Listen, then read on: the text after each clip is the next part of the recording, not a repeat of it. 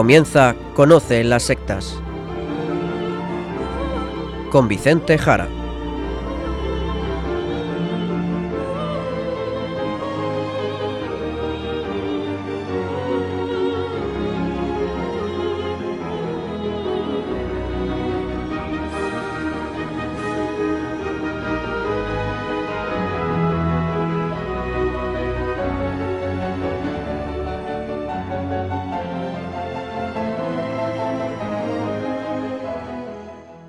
Buenas tardes, queridos amigos de Radio María. Empieza en estos instantes Conoce las sectas, el programa de sectarismo de Radio María España, dirigido y realizado por las RIES, la Red Iberoamericana de Estudio de las Sectas. Como es habitual, quien les habla y encargado por la propia RIES para su dirección, pues Vicente Jara. Y también con todos ustedes, junto a mí, Izaskun Tapia Maiza. Izaskun, ¿qué tal? ¿Cómo estamos? Muy buenas tardes a todos. Pues estoy muy bien, gracias a Dios directos como siempre al sumario del programa de hoy.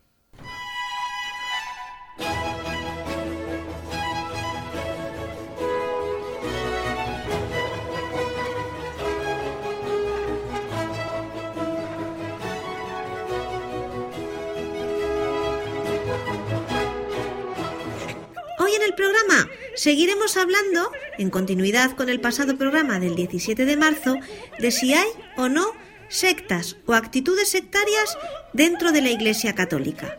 Para ello contaremos con el Padre Luis Santamaría y seguiremos con él en el apartado de las noticias de actualidad del sectarismo en todo el mundo.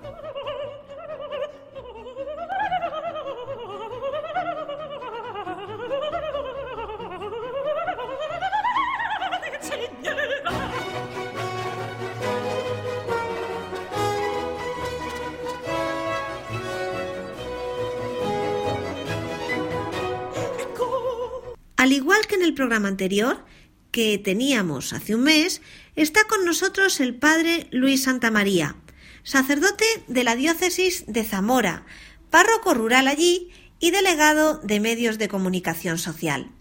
Miembro de la RIES, como Vicente, y habitualmente nos trae a Conoce las Sectas las noticias de actualidad. Pero igual que el otro día, hoy estará con nosotros todo el programa. Buenas tardes, Padre Luis. Hola Izaskun, buenas tardes y también a ti Vicente y a todos los que nos escuchan a través de las ondas de Radio María España y en todo el mundo gracias a Internet. Muy buenas tardes, Padre Luis. La verdad es que el tema que empezamos y tratamos el pasado programa pues suscitó mucha atención e interés en nuestros oyentes. Y la verdad es que quedó pendiente tratar algunas cosas importantes. Les recordamos a todos ustedes que el pasado mes de marzo abordamos la siguiente cuestión ciertamente delicada y compleja. ¿Hay sectas o sectarismo dentro de la Iglesia Católica? Pues, Padre Luis, ¿podría usted resumirnos brevemente lo que contaste el pasado programa? El resumen es muy sencillo y tan breve que puedo decirlo en tres frases, que seguro que recordarán los que nos escucharon en el programa anterior. 1. No hay sectas dentro de la Iglesia. 2. Sí puede haber comportamientos sectarios en grupos o realidades concretas. Y 3. La Iglesia Católica dispone de recursos normativos y de funcionamiento que pueden no solo corregir, sino también prevenir cualquier deriva sectaria. Los puntos 1 y 2 ya los vimos con detalle en el programa anterior, que invitamos a los que no lo hayan oído a hacerlo, bien a través del podcast de Radio María o bien a través del de la propia Ries. Como saben, también pueden pedir los programas llamando por teléfono a Radio María, de manera que se los puedan enviar en un CD a su casa. Para ello deben indicar siempre los detalles de, de qué programa se trata y la fecha. El que estamos citando ahora es en concreto del pasado 17 de marzo y aprovecho para recordarles que el hecho de tratar este tema aquí viene a que el 28 de febrero el padre Luis estuvo en Madrid para dar una conferencia titulada Movimientos extremistas en la Iglesia Católica. ¿Cómo actúan? Tuvo lugar en el contexto del curso formativo que organiza el Centro de Estudios Judeocristianos de Madrid. Unos días después ofreció prácticamente la misma conferencia en Valencia, invitado por la Amistad Judío-Cristiana de esa ciudad. Como les decíamos, en el programa anterior hemos querido abordarlo aquí porque es un tema del que no se habla mucho y cuando se hace, sobre todo desde fuera de la Iglesia, se trata con muchas incorrecciones. Pues vámonos ya para allá. Segunda parte del tema. Como nos acabas de decir, Padre Luis, en la Iglesia hay o puede haber en sus diversos grupos y realidades comunitarias, ya sean parroquias, seminarios, instituto de vida consagrada, asociaciones de fieles, comportamientos sectarios, actitudes sectarias. Y claro, una vez reconocido esto, pues, ¿qué se puede hacer? Tú mismo afirmas algo que podría ser discutible, que la Iglesia Católica cuenta con las herramientas para poder corregir este sectarismo, y no solo para corregirlo, sino incluso para prevenirlo. Vamos a ver, explícanos, Padre. Pues vamos al principio. La Iglesia Católica tiene un ordenamiento jurídico propio, el Código de Derecho Canónico. Sus siglas son CIC, C del latín Codex Iuris Canonici, Código de Derecho Canónico, que recopila las normas por las que se rige su funcionamiento. Este código es válido para el rito latino, que es el nuestro, ya que las iglesias católicas orientales, es decir, de rito bizantino, tienen otro repertorio legislativo.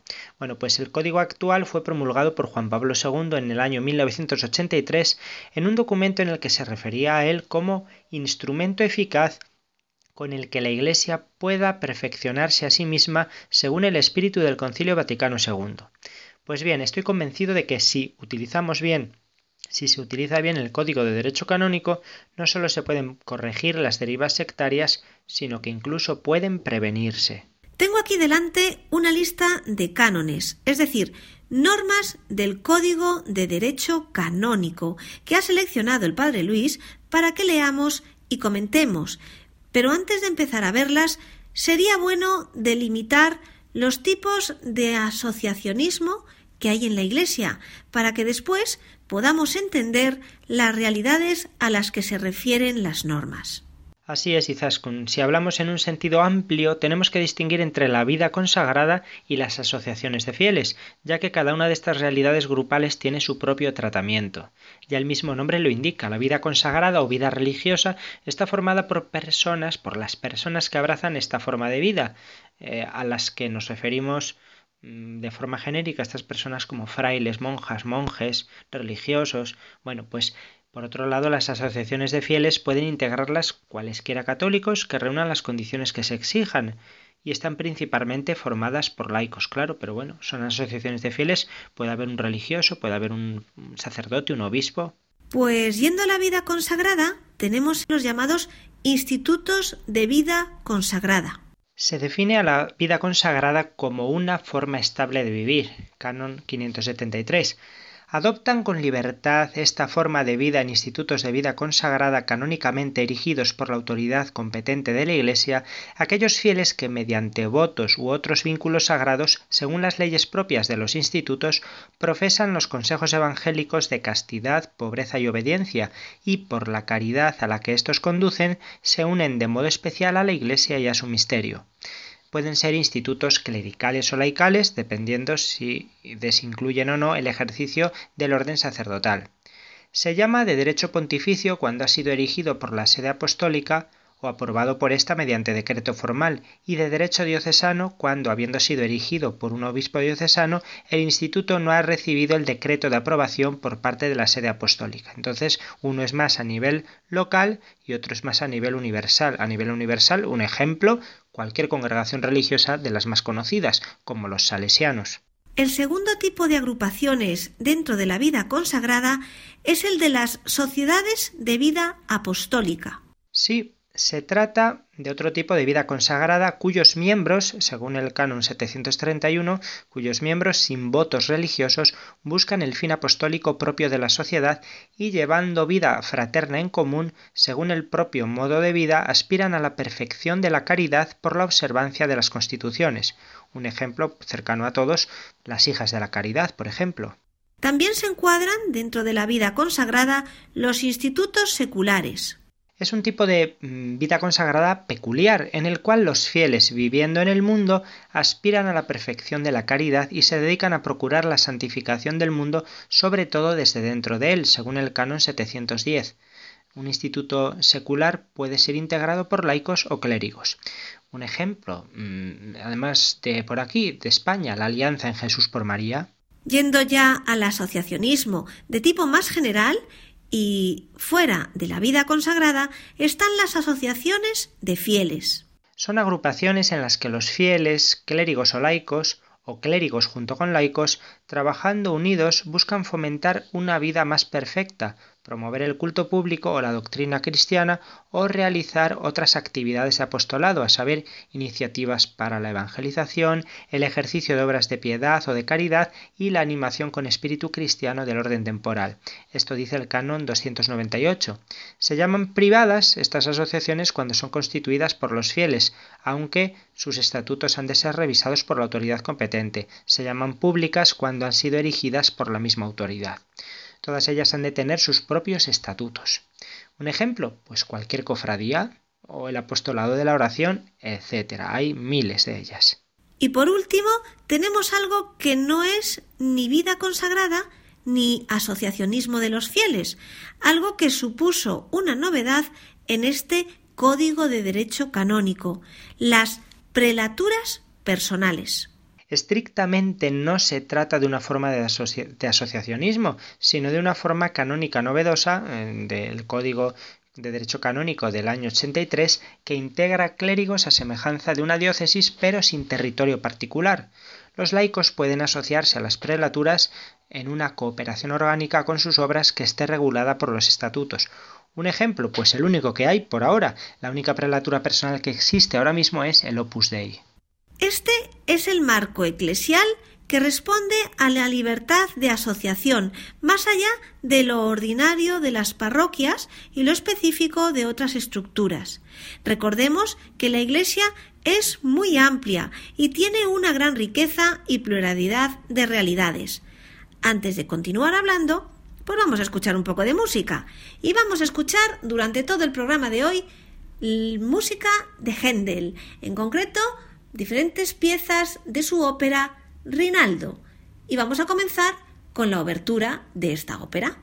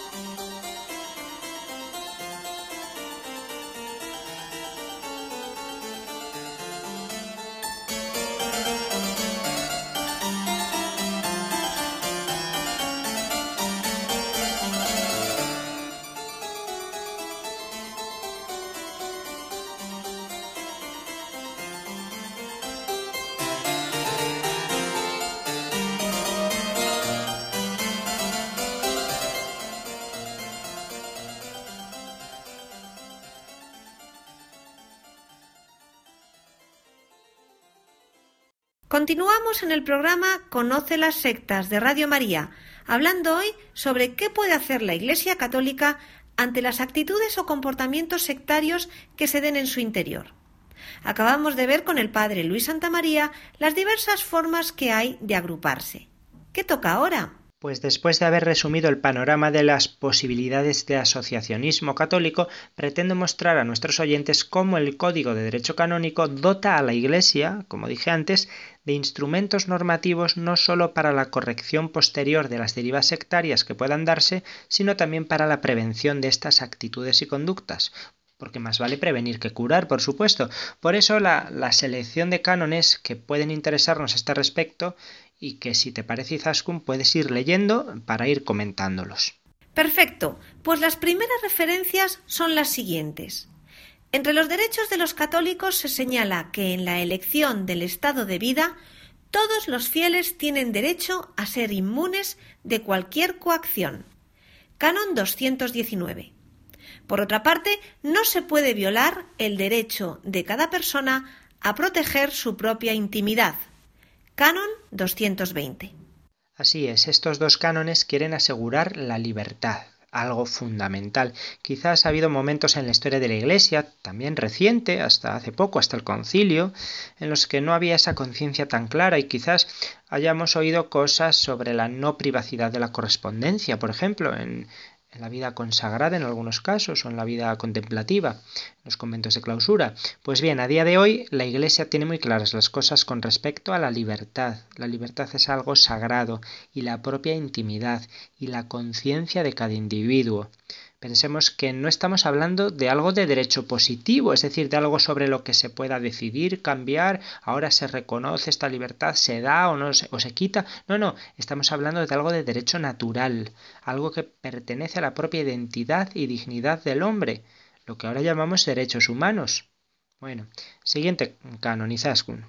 Se recomienda a los fieles a inscribirse preferentemente en aquellas asociaciones que hayan sido erigidas alabadas o recomendadas por la autoridad eclesiástica competente. Canon 298, párrafo 2. Es un modo de evitar que los fieles entren a formar parte de grupos que pueden no estar en plena comunión con la Iglesia o que sus prácticas sean contrarias a lo que ordena el derecho o permite el derecho, porque pueden tener apariencia católica pero no ser católicos, o pueden ser asociaciones ambiguas y engañar a un fiel que entra pensando que esa asociación tiene los fines de la Iglesia, que ahí va a realizar su vocación cristiana y resulta que se le lleva a otra cosa. Mucho cuidado con esto. Más allá de los gustos, sensibilidades, devociones personales, está el criterio de la Iglesia, que es madre y maestra y está asistida por el Espíritu Santo. No se admite en la Iglesia ninguna asociación privada si sus estatutos no han sido revisados por la autoridad competente. Canon 299, párrafo 3. Y a continuación leemos Ninguna asociación puede llamarse católica sin el consentimiento de la autoridad competente. Canon 300. Es muy muy importante el tema de la aprobación y cumplimiento de los estatutos propios. Es algo fundamental. Así se verifica que el derecho de asociación se ejerce dentro de la misión de la Iglesia y conforme a su naturaleza.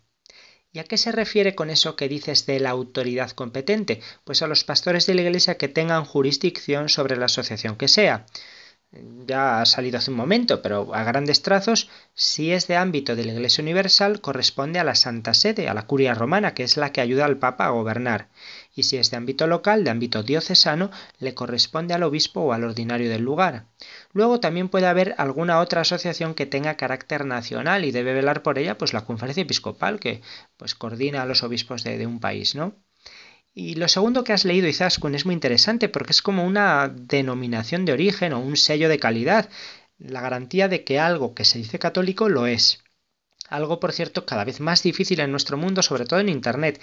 Esto que veo, esto que leo, esto que se ha publicado, este grupo que me invita o que me ofrece algo, ¿es católico o no lo es? Dice que es católico, utiliza imágenes católicas.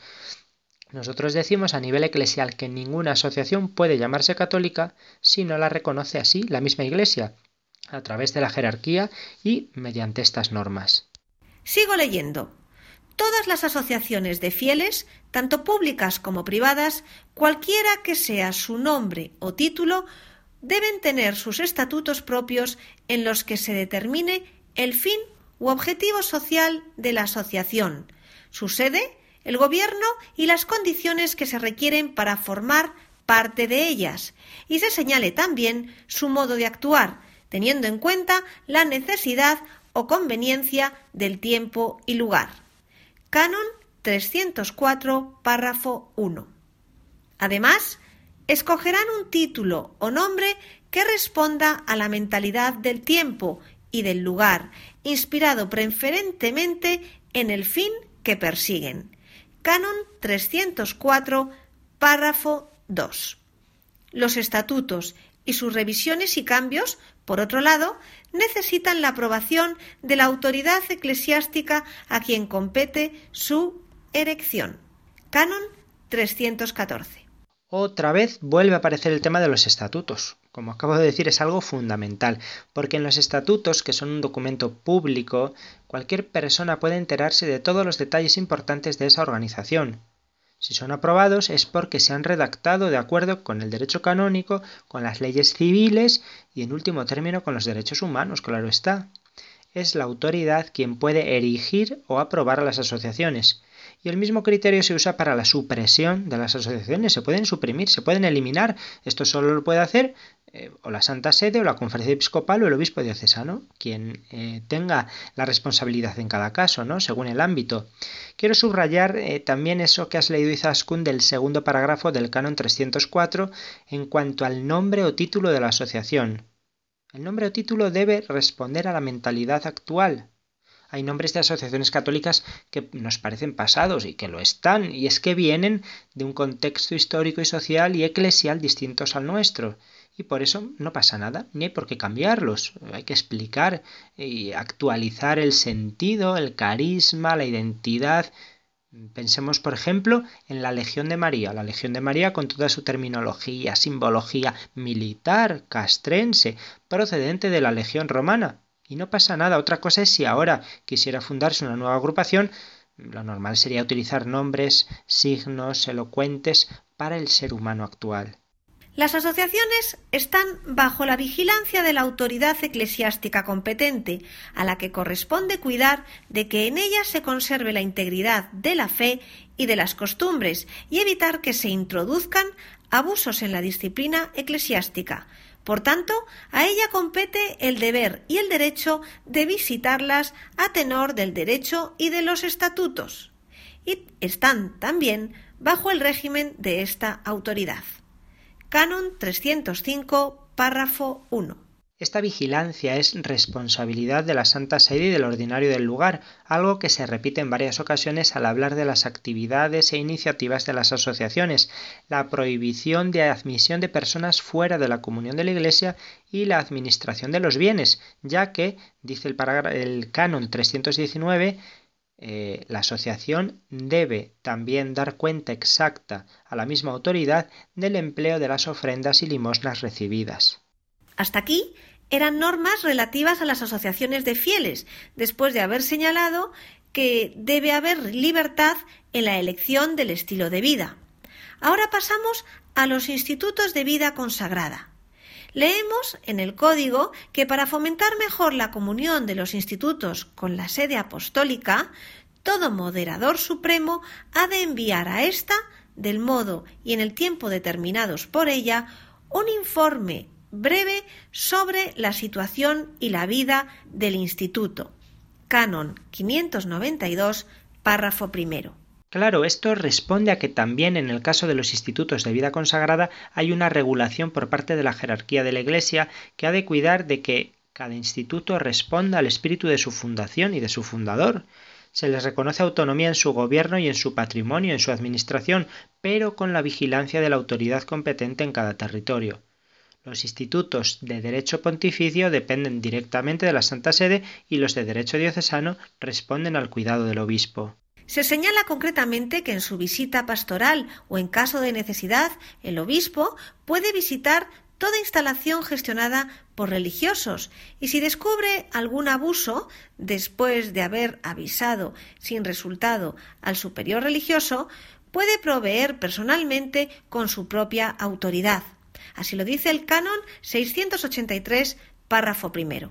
Los institutos de vida consagrada tienen autonomía, como acabamos de ver. Pero ojo, esto no significa una total independencia, ya que forman parte de la Iglesia y los pastores deben cuidar de que todo vaya bien. Si hay algún abuso debe intentar corregirse por el propio funcionamiento interno a través de la autoridad de los propios religiosos, que tienen un superior. Bueno, si no se corrige así, el obispo entonces debe actuar, lo que supone también una llamada al obispo a ser diligente en la visita pastoral, hacer las visitas pastorales, claro, y diligente en el conocimiento cercano de todas las realidades de su diócesis, de estar pendiente y de estar informado.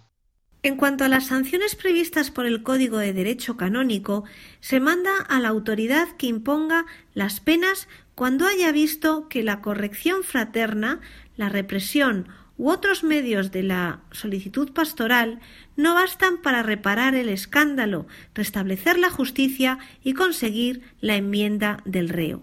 Canon 1341. El Código de Derecho Canónico tiene también una sección de derecho penal. Como en todo grupo humano, deben estar previstas en su normativa las penas y sanciones ante infracciones de las leyes, de las normas del propio grupo, en este caso la Iglesia Católica, porque si no puede haber arbitrariedad, puede haber desigualdad, etc. Y la forma principal y primera debe ser, como no, la corrección fraterna, tal como nos indica un documento que tiene mucho más valor que el Código de Derecho Canónico y que está a su base, que es la Sagrada Escritura, el mismo Jesucristo en el capítulo 18 del Evangelio según San Mateo. La corrección fraterna, con unas normas muy concretas. Recuerden, primero, llama a tu hermano y repréndelo a solas. Segundo, si no hace caso, después con testigos. Y tercero, finalmente, con una medida ante la comunidad entera que puede ser la expulsión. Vamos, ese canon que nos acabas de leer, Izaskun, podría resumirse casi vulgarmente así. Primero, por las buenas, y si no funciona, por las malas. Con las malas no me refiero a, a ningún tipo de violencia, me refiero a la aplicación de la pena o castigo previsto. Algo que mm, un castigo que busca esas tres cosas que has dicho al final, reparar el escándalo, restablecer la justicia y conseguir la enmienda del culpable. No es castigar por castigar, sino que se busca un bien o se buscan varios bienes para todos pueden ser castigados con una pena justa quienes impiden la libertad del ministerio, de una elección o de la potestad eclesiástica o el uso legítimo de los bienes sagrados o de otros bienes eclesiásticos, o coaccionan al elector, al elegido o a aquel que ejerció una potestad o ministerio eclesiástico. Canon 1375. Bueno, tampoco necesita mm, mucho más comentario, ¿no? Porque hemos hablado antes. Es otro canon que busca defender la libertad. Cualquier acción que vaya contra la libertad a la hora de actuar no es legítima. Un dato importante en lo relativo al fuero interno es que el confesor que viola directamente el sigilo sacramental incurre en excomunión late sententiae, reservada a la sede apostólica, Canon 1388, párrafo primero. Esto está contenido, entre otros cánones, como cuando leemos que está terminantemente prohibido al confesor hacer uso con perjuicio del penitente de los conocimientos adquiridos en la confesión. Canon 984, párrafo 1. Así se asegura la distinción con el fuero externo, quien está constituido en autoridad no puede en modo alguno hacer uso para el gobierno exterior del conocimiento de pecados que haya adquirido por confesión en cualquier momento. Canon 984, párrafo segundo. Esto es importantísimo. Lo del secreto de confesión, sigilo sacramental, creo que está claro para todos. Es tan grave violarlo que si un sacerdote lo hace está excomulgado automáticamente. Eso significa late sentencia, sentencia dada. No hace falta que nadie lo decrete o lo ponga en un papel o lo haga público. Si cuento algo que me han dicho en confesión, yo, sacerdote, estoy excomulgado y solo me puede levantar esa sanción el Vaticano. Tengo que ir allí, tengo que pedírselo a la Santa Sede. No puede mi obispo levantarme esa sanción. Y punto. Junto a esto está también la prohibición de utilizar los conocimientos adquiridos en la confesión si eso afecta negativamente al que se confiesa. Y más allá de esto, y lo que está también a la base, eh, además de, de, lo sagrado que es el sacramento, está la distinción fundamental entre el fuero interno, la conciencia personal, y el fuero externo, el gobierno. Hay que delimitar muy bien cada uno y no mezclarlo y no mezclarlo. Y en esto la Iglesia se pone muy seria, porque parece que hay grupos o comunidades que todavía no lo tienen claro. Por ejemplo, el rector de un seminario no debería confesar a los seminaristas ni ser su director espiritual. ¿Por qué? Porque no debe tener acceso directo a la conciencia de la persona si luego va a tener decisiones de autoridad sobre ella. Hablábamos esto ya en el programa anterior. Mucho cuidado con esto por lo que puede suponer de falta de libertad, de manipulación o de eh, dirección de las conciencias de una forma ilegítima. Mucho cuidado con esto. Para terminar nuestra selección de cánones, señalaremos el que dice que quien abusa de la potestad eclesiástica o del cargo debe ser castigado de acuerdo con la gravedad del acto u omisión, sin excluir la privación del oficio, a no ser que ya exista una pena establecida por ley o precepto contra este abuso. Canon 1389, párrafo primero. Sí, todavía dentro del derecho penal encontramos esta norma, que suena bien seria. Los castigos deben ser proporcionados a las faltas cometidas. Si hay un abuso de la autoridad y de lo que ella implica, se puede también privar a la persona de su cargo o su servicio a la Iglesia. Se le puede privar a uno del ser obispo, sin ir más lejos. Eh, sobre todo, se ha de constatar, se han de constatar las víctimas de ese abuso y las circunstancias en las que se cometió. Y visto todo esto, ¿Es suficiente, Padre Luis? Yo creo que sí. Como han podido apreciar nuestros oyentes, se insiste mucho en que la autoridad eclesiástica debe velar por el cumplimiento de las normas. Muchas veces en la Iglesia se rechaza lo jurídico aludiendo a la primacía de lo espiritual, de lo carismático, se habla despectivamente de las leyes, que serían algo humano, algo demasiado humano, en una realidad mística que es la Iglesia, que es el pueblo de Dios, el cuerpo de Cristo. Claro que esto es verdad, ¿eh? Esto es verdad. Y es verdad que la Iglesia es santa, es una de sus notas, pero también es cierto que está formada por pecadores. Somos humanos, demasiado humanos, y no solo tenemos unas normas porque todo grupo humano necesite una regulación interna para saber a qué atenerse cada uno y no caer en la anarquía y el desastre, sino que además estas normas son la garantía para los más débiles, que pueden evitar así ser, em, ser pisados, pueden evitar así que sus derechos sean pisoteados por los más fuertes. En una sociedad jerárquica como es la Iglesia, donde algunos ejercemos el ministerio pastoral, los obispos y sacerdotes, esta autoridad tiene que ser regulada para que no se pueda caer en la arbitrariedad y el autoritarismo. Yo no soy el dueño de la parroquia, como párroco que soy. Yo no puedo imponer cualquier cosa y mandar porque me dé la gana. No, no, no. Esto tiene que estar regulado porque todos los fieles tienen derecho. El que gobierna y los súbditos.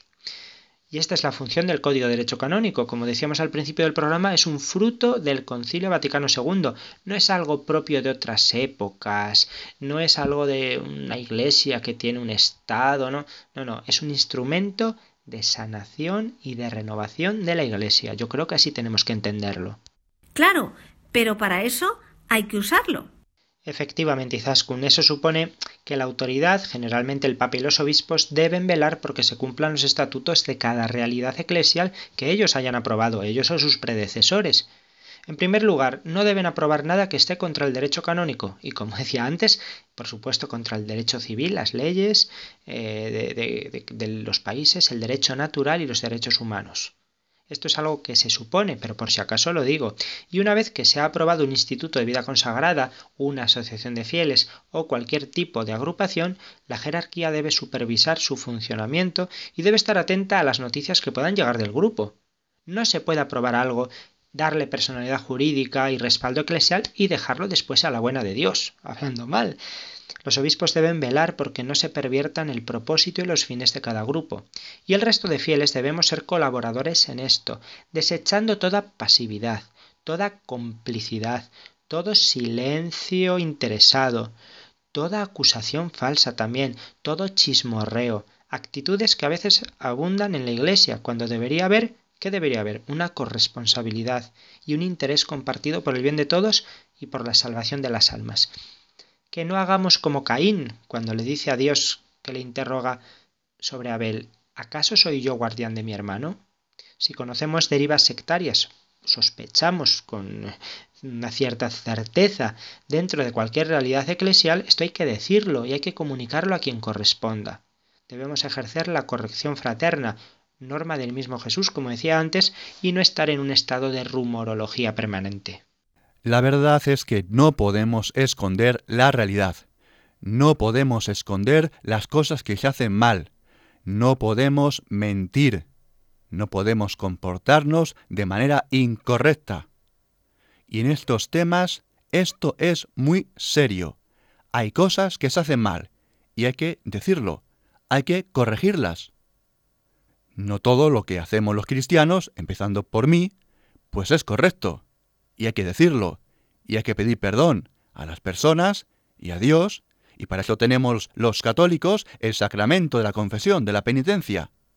Y por supuesto el propósito de enmienda, de reparar, de no volver a cometer ese pecado. Y además estamos hablando de cosas muy serias, de actitudes sectarias. El tema del sectarismo es terrible el tema de las actitudes sectarias también es terrible. No hay sectas en la Iglesia, pero sí, efectivamente, hay cosas que podemos englobar como actitudes sectarias. Y eso hay que corregirlo. Eso no puede ocurrir. Y también cuando hablamos de familias, lo que sabemos, y lo sabemos por mucha experiencia, por muchas, por muchas experiencias, es que las personas se sienten engañadas, se sienten manipuladas, y obviamente en un ámbito tan sensible como el de la conciencia, con algo tan serio como es la conciencia delante de Dios o la propia vocación. A veces se dan manipulaciones, a veces se dan engaños y se juega con las personas. Esto es muy serio. Un tema ciertamente importante, sí. Y creo que ha quedado suficientemente claro entre los dos programas. Ya tenemos las cosas claras. Ahora, lo que hace falta es que todos asumamos nuestra responsabilidad, ¿verdad, Padre Luis? Totalmente de acuerdo, Izaskun. Esto nos llama a una permanente conversión. La conversión pastoral a la que tanto nos llama el Papa Francisco a toda la Iglesia y la conversión personal de cada uno de nosotros, los que la formamos. Y ojo, mucho cuidado a ver la paja del sectarismo en el grupo de al lado sin observar la viga que podemos tener en el propio que como decíamos en el programa anterior, no utilicemos esto como un arma arrojadiza, sino como algo que nos sirva para mejorar, para ser más fieles a lo que Dios nos está pidiendo en este momento de la historia, para llevar su Evangelio a todos, sin coacción, sin manipulación, sin proselitismo ilícito, sino promoviendo la libertad de los hijos de Dios. Pues así terminamos este tema, esperando que haya servido a todos los que nos escuchan. Y antes de pasar a las noticias, pues vamos a escuchar otra pieza musical, también de la ópera Rinaldo de Händel, y es el aria, la famosísima aria Lazia Chio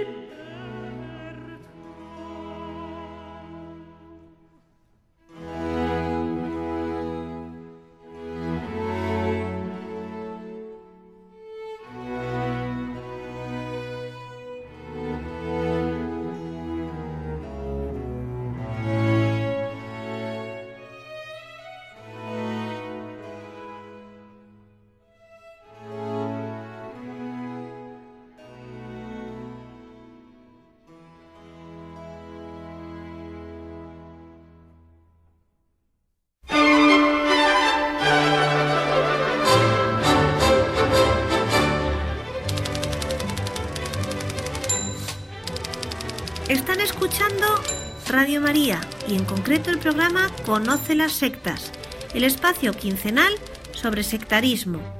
Llega el momento de hacer un repaso a la actualidad de este tema, de la mano también del padre Luis Santa María. La primera ha sucedido aquí. Piden dos años de prisión para un vidente que estafó casi 10.000 euros en Pontevedra, en España, la Fiscalía de Pontevedra ha solicitado dos años de prisión para un supuesto vidente senegalés que se anunciaba como el maestro Sise, vidente curandero, y que está acusado de haber estafado casi 10.000 euros a dos clientes.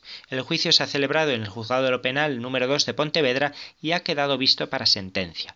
El acusado, que actualmente tiene 41 años, es responsable, según la fiscal, de un delito continuado de estafa, hechos por los que fue detenido por la Guardia Civil en mayo de 2016 tras ser denunciado por dos clientes, vecinos de Meaño y a Estrada, que acudieron a la consulta que el vidente tenía en la ciudad de Pontevedra. La fiscal ha explicado que se anunciaba para arreglar casos desesperados en materia personal o profesional y se aprovechaba de la credulidad de sus clientes para obtener un beneficio económico. El fraude del vidente, según detalló la Guardia Civil, comenzaba con la captación de personas anímicamente desesperadas mediante un anuncio publicitario. Una vez en la consulta, seducía al visitante con algún detalle que le hiciese creer en la resolución de su problema, realizando un contrato verbal inicial en el que se valoraba el coste de la solución del problema en función de su gravedad y de la solvencia económica del afectado. Durante el periodo de tiempo estimado para la solución del conflicto, el vidente solicitaba al afectado diversas cantidades de dinero para apostar a los espíritus que les iban a solucionar el problema. Pero esto, como sabemos bien, es una constante universal. Hace poco supimos que un vidente brasileño ha sido denunciado por estafas en Argentina. Un hombre de nacionalidad brasileña, pastor evangélico de las Asambleas de Dios, una congregación pentecostal, denunció a su propio hermano por estafas reiteradas y robo después de comprobar que el denunciado se hacía pasar por vidente y que de esta manera engañaba a sus clientes. Ojo a lo que este pastor afirma sobre su hermano no es vidente ni hace trabajos espirituales. Se promociona como vidente Claudia. Cuando la gente acude a su departamento les dice que él es el marido de Claudia, que la chica se fue y que él también hace trabajos esotéricos. En una visita a Rosario, Argentina, el pastor evangélico se dio cuenta de que su hermano realizaba prácticas esotéricas y que había empapelado el centro de la ciudad con un cartel en el que se promocionaba a una persona llamada Vidente Claudia con el fin de acercar amores y trabajos. El farsante, según el hermano, pide el dinero a la gente que acude desesperada. Al entrar al departamento hay imágenes de tarot y figuras paganas. Yo soy pastor evangélico y para mí todo eso es producto de lo diabólico. La siguiente noticia nos muestra que las consecuencias de estas prácticas en ocasiones van más allá del fraude económico y que incluso pueden costar vidas. En México, un niño de nueve años murió el pasado mes de febrero durante un ritual de un curandero. Como consecuencia de un falso exorcismo practicado por un hombre que se decía curandero en Apatzingán, en el estado de Michoacán de México, un niño de nueve años murió el pasado 9 de febrero producto de un daño en las cervicales. De acuerdo con las primeras investigaciones, unos días atrás el menor se había quejado de molestias en el estómago, por lo que sus padres pidieron al acusado que fuera al domicilio, a su domicilio familiar, y el curandero les dijo que lo que requería el niño era un exorcismo. La investigación indica que el menor fue tratado por el presunto curandero en una habitación mientras sus padres esperaban fuera. Después de escuchar golpes, los padres entraron en la habitación y vieron que el niño ya se encontraba inconsciente. Eh, finalmente falleció, claro. Cabe destacar que no se trataba de un exorcismo, que no se trataba de un exorcismo como lo realiza la Iglesia Católica o como se hace en otros grupos cristianos, sino que era un rito mágico de limpieza o como lo quisieran llamar. Las dos noticias siguientes nos llevan a Italia y ambas están en el ámbito de las pseudoterapias. La primera es la desarticulación de una secta que estaba construida sobre la difusión y práctica de la dieta macrobiótica y que acabó esclavizando a los adeptos. La policía italiana desmanteló el pasado 14 de marzo una secta basada en la dieta macrobiótica. Un total de cuatro personas, entre ellas el líder, Mario Pianesi, de 73 años, que se hacía llamar el maestro, están siendo investigadas por los delitos de asociación criminal con el agravante de esclavitud, maltratos, lesiones y evasión fiscal, según un comunicado.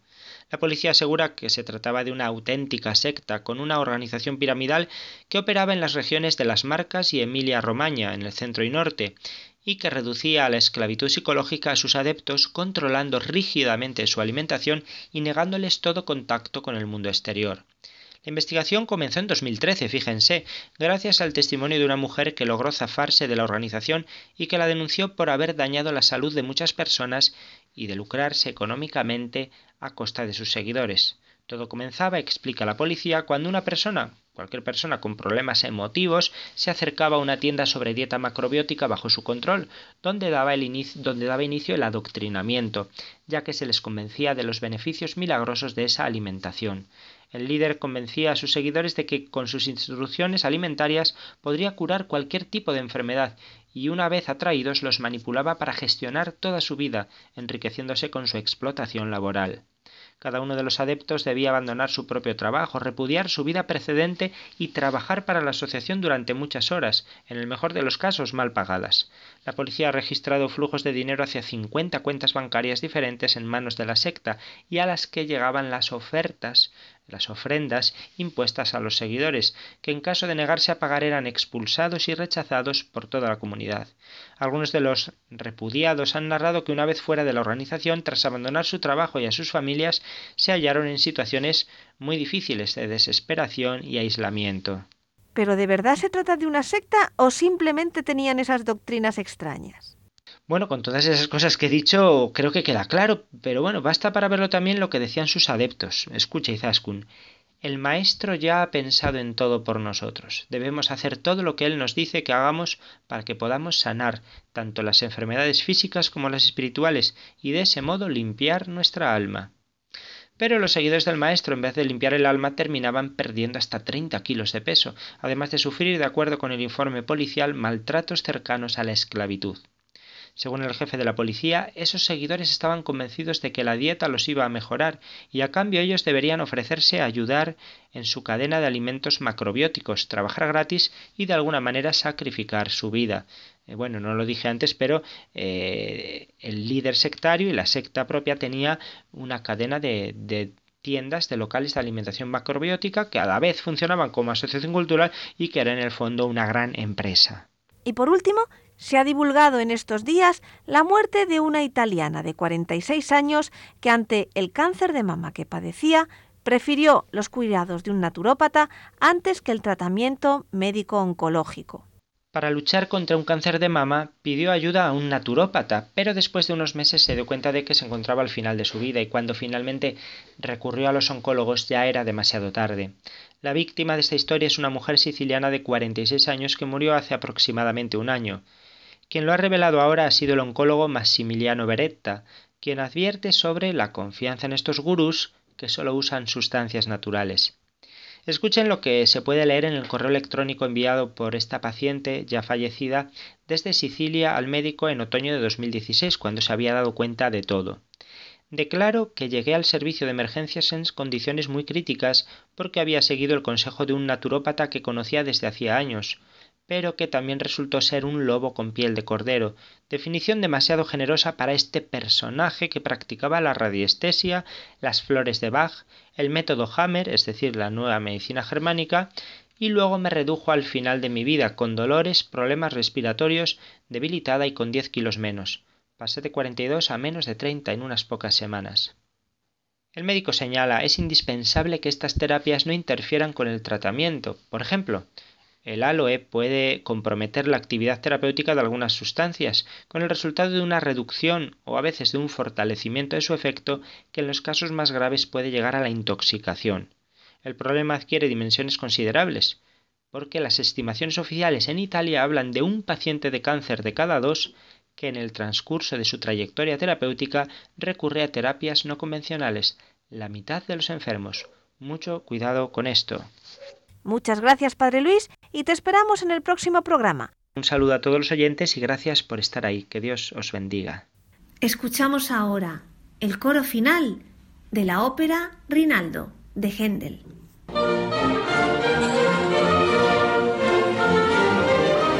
Y ya en el final, como siempre, les recuerdo nuestro correo electrónico y las tres páginas web El correo electrónico es conoce las sectas La web de la RIES, la Red Iberoamericana de Estudio de las Sectas, es www.ries-medio-sectas.tk, donde podrán suscribirse al boletín semanal de manera gratuita. La dirección del blog de las Ries es www.info-ries.blogspot.com. También pueden leernos dentro del portal de noticias religiosas de Infocatólica, cuya web es www.infocatólica.com. Si alguno de ustedes, queridos radioyentes, desea alguno de los programas de Conoce las Sectas, para ustedes mismos, para un familiar, un amigo, como un regalo, ante una necesidad por alguno de los temas aquí tratados o por la razón que sea, pueden llamar al teléfono 902 500 518. Lo repito, 902 500 518. Muchas gracias, buenas noches de parte de todo el equipo que está compuesto por Vicente Jara, Luis Santamaría y quien les habla, Izaskun Tapia Maiza. Y hasta dentro de dos semanas, si Dios quiere.